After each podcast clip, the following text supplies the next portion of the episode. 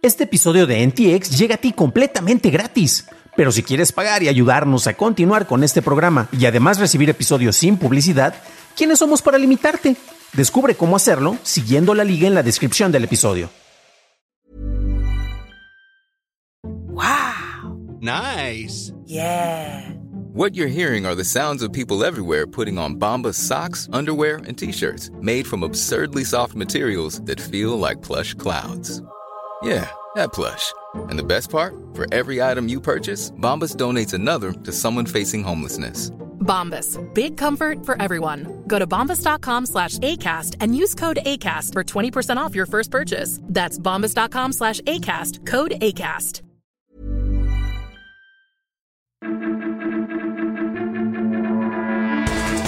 Te decimos cómo le fue a Netflix. Google Glass regresa y usan Google Drive para hackeos. Estas son las noticias de Tecnología Express con la información más importante para el 20 de julio de 2022.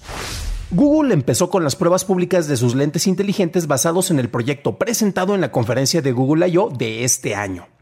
Estos usan cámaras integradas para reconocer objetos alrededor usando una inteligencia artificial local, pero no pueden tomar fotos ni capturar video.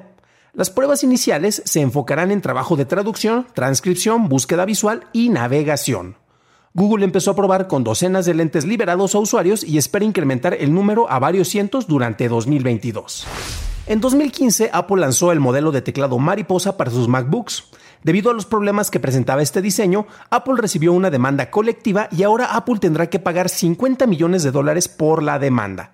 Y los afectados por el teclado recibirán una compensación de entre 50 y 395 dólares, dependiendo de la cantidad de veces que se haya tenido que enviar el equipo a reparación.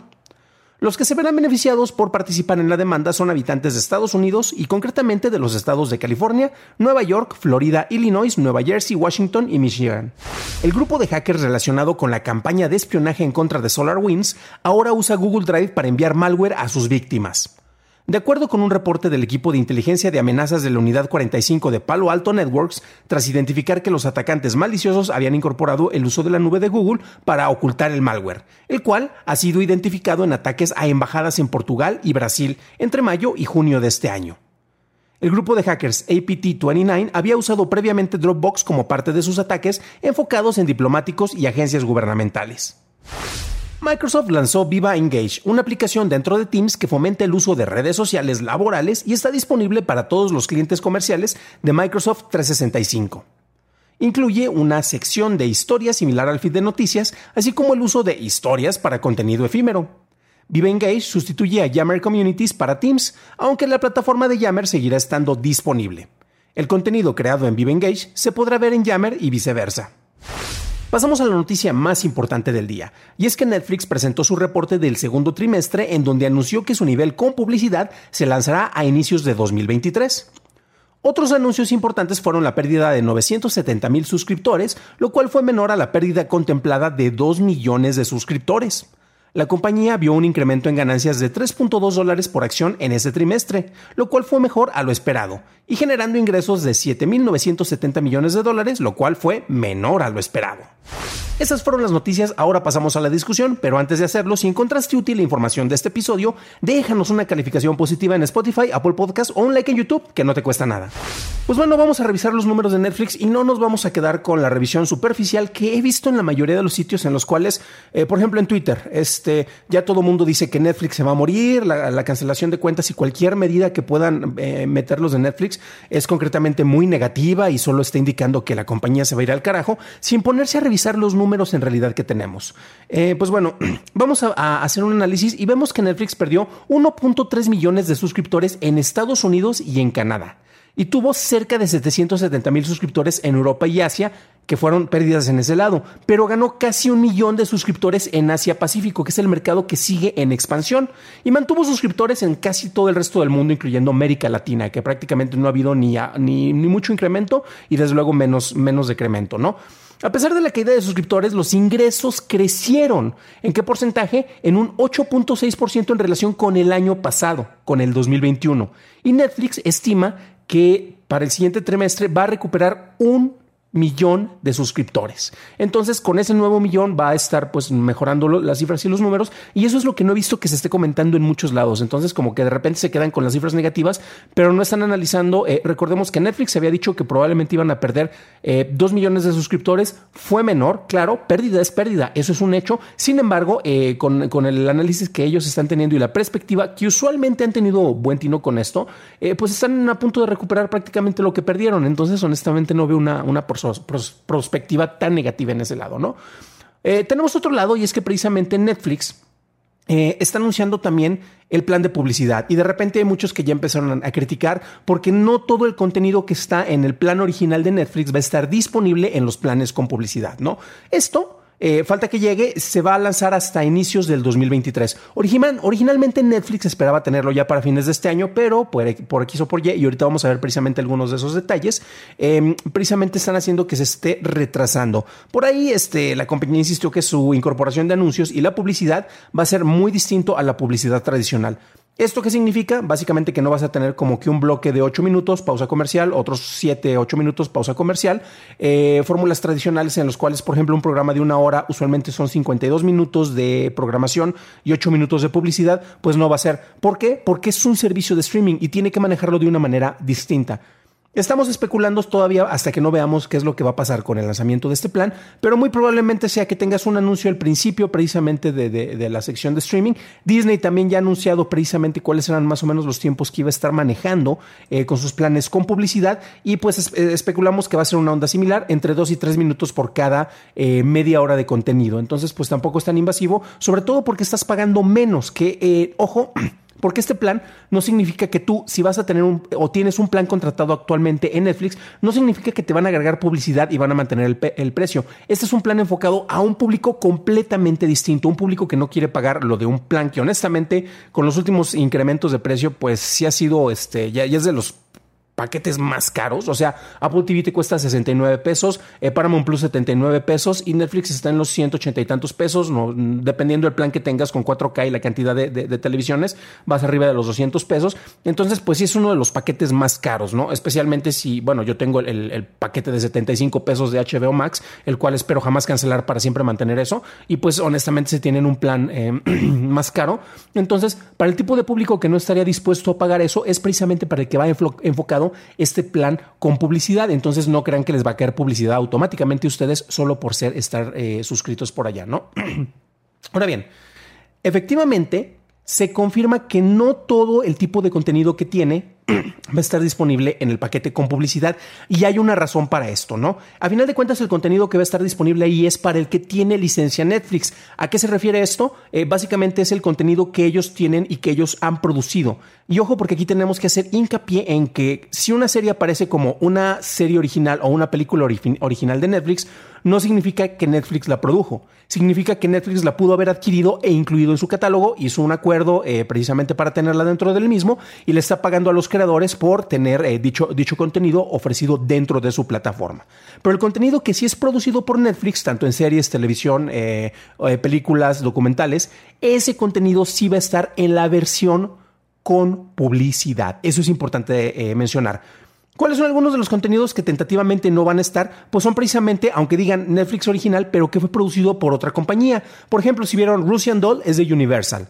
The Crown y Cobra Kai, Cobra Kai, perdón, son de Sony y You es de Warner Brothers. Estas series, por ejemplo, no estarían contempladas originalmente con el lanzamiento del plan con publicidad, pero Netflix ya se ha acercado precisamente para tener acuerdos con estos estudios para poder incluirlos. Eso depende de las negociaciones, va a tener que darles otra mochada en caso de que lo quiera incluir y si los acuerdos no son favorables concretamente para Netflix, eh, pues no, va a estar ahí presente. Esto tiene que ver precisamente por parte del manejo creativo, porque también, eh, curiosamente, ahí se puede hablar de, de parte de ese apoyo que tiene hacia los creadores y hacia los creativos por parte de Netflix, en el cual no quiere tener pues disrupciones eh, eh, que, vienen precisamente por la publicidad dentro de distinto tipo de obra. Imagínate que estás echándote tu maratón de The Crown y de repente te llega publicidad de eh, toallas sanitarias podría tal vez arruinar un poco la, perspectiva ahí, no necesariamente porque nuevamente estás pagando eh, menos por, por incluir este paquete, pero al final de cuentas eh, es el tipo de negociaciones que se tienen que hacer con esto o que parte de, la publicidad que está ingresando Netflix les tendría que dar a estos estudios con los cuales tiene este, este tipo de acuerdos, ¿no? Eh, Ted Sarandos, que es el cosío de Netflix, dijo que la mayor parte del contenido que la gente ve en Netflix estará en el plan con publicidad, entonces Quítense de la cabeza eso de que, ay, pues nada más me van a ofrecer cuatro cosas o cinco cosas dentro de este paquete. Están en negociaciones, está contemplado y pues nuevamente hemos visto que muy buena cantidad dentro de, lo que ofrece Netflix pues ya está como, como series originales o están en negociaciones como lo que acabamos de hacer.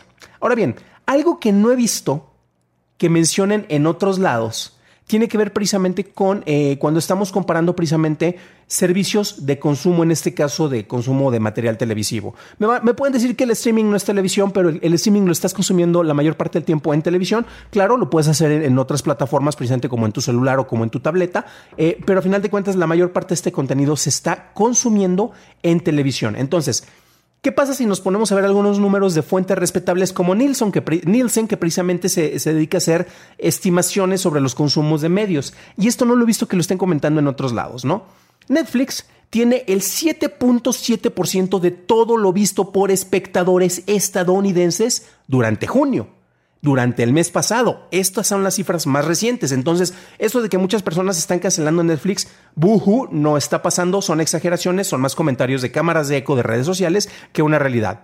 Esto, el hecho de que Netflix tenga el 7% de todo lo que está siendo consumido, eh, estamos hablando de, de, cantidades impresionantes de minutos que se están viendo de contenido, y ahorita les voy a decir la cifra, hace que se establezca como una de las presencias más importantes en creación y en consumo nuevamente de contenido. No únicamente producen, sino que está siendo absorbido en este caso por los espectadores. Ahora bien, eso significa que son 1.224 millones de minutos de contenidos consumidos por los espectadores. Ojo, esto es en Estados Unidos, de donde tenemos las métricas de Nielsen. Y esto es importante porque, bueno, de entrada es el mercado principal para, eh, para, para, Netflix en este caso, pero también es súper importante porque para las métricas y publicidad son los números que indican precisamente este, para dónde van las tendencias y por eso se considera también eh, como, como, como el punto más, más principal. Lo mismo pasa en la taquilla, ¿no? Pero ojo, 1.224 billones de minutos de contenido consumidos por espectadores.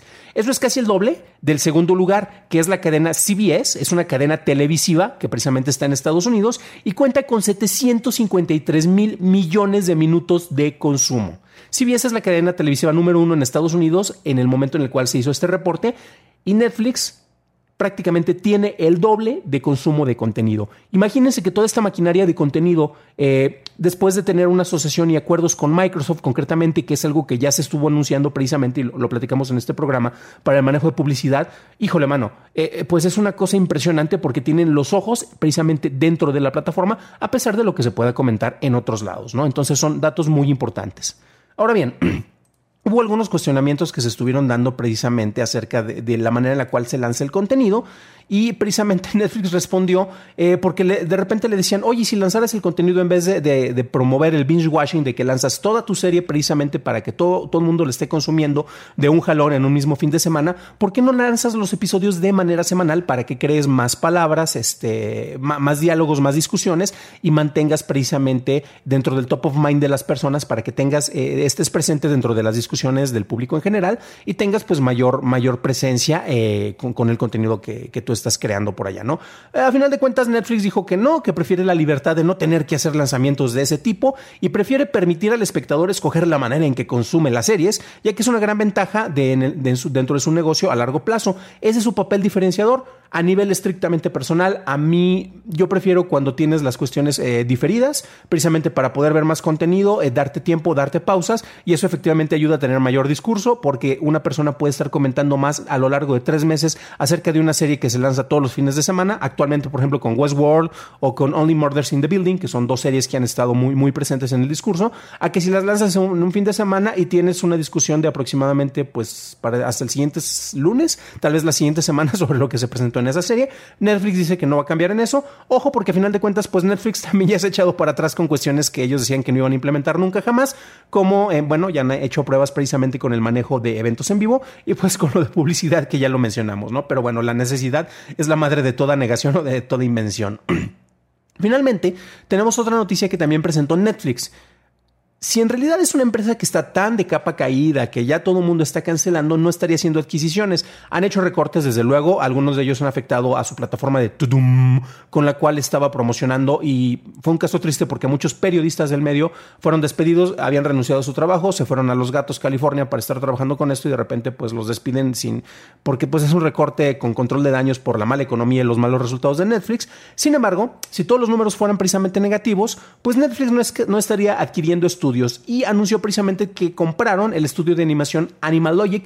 Es algo interesante porque Netflix ha hecho apuestas muy interesantes, tiene colaboraciones con estudios en Texas, con estudios en Canadá y ahora precisamente se compra este estudio, el cual algunos tal vez se podían preguntar pues qué películas han hecho. Ellos han hecho, es un estudio de animación australiano y han hecho eh, cintas como Happy Feet, The Lego Movie y Peter Rabbit. Entonces eh, han estado precisamente eh, colaborando. Han tenido ya colaboraciones con ellos, concretamente con The Magician's Elephant, que se va a lanzar en el 2023.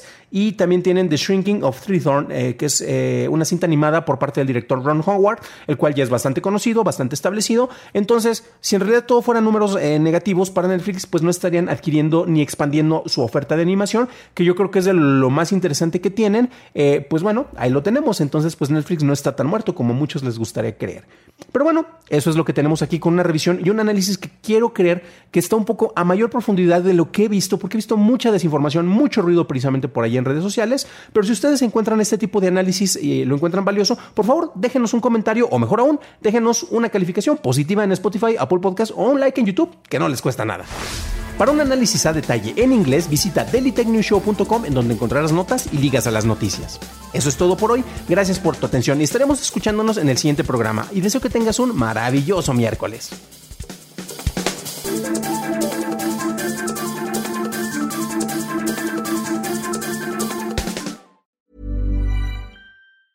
Ever catch yourself eating the same flavorless dinner three days in a row? Dreaming of something better? Well, HelloFresh is your guilt-free dream come true, baby. It's me, Kiki Palmer.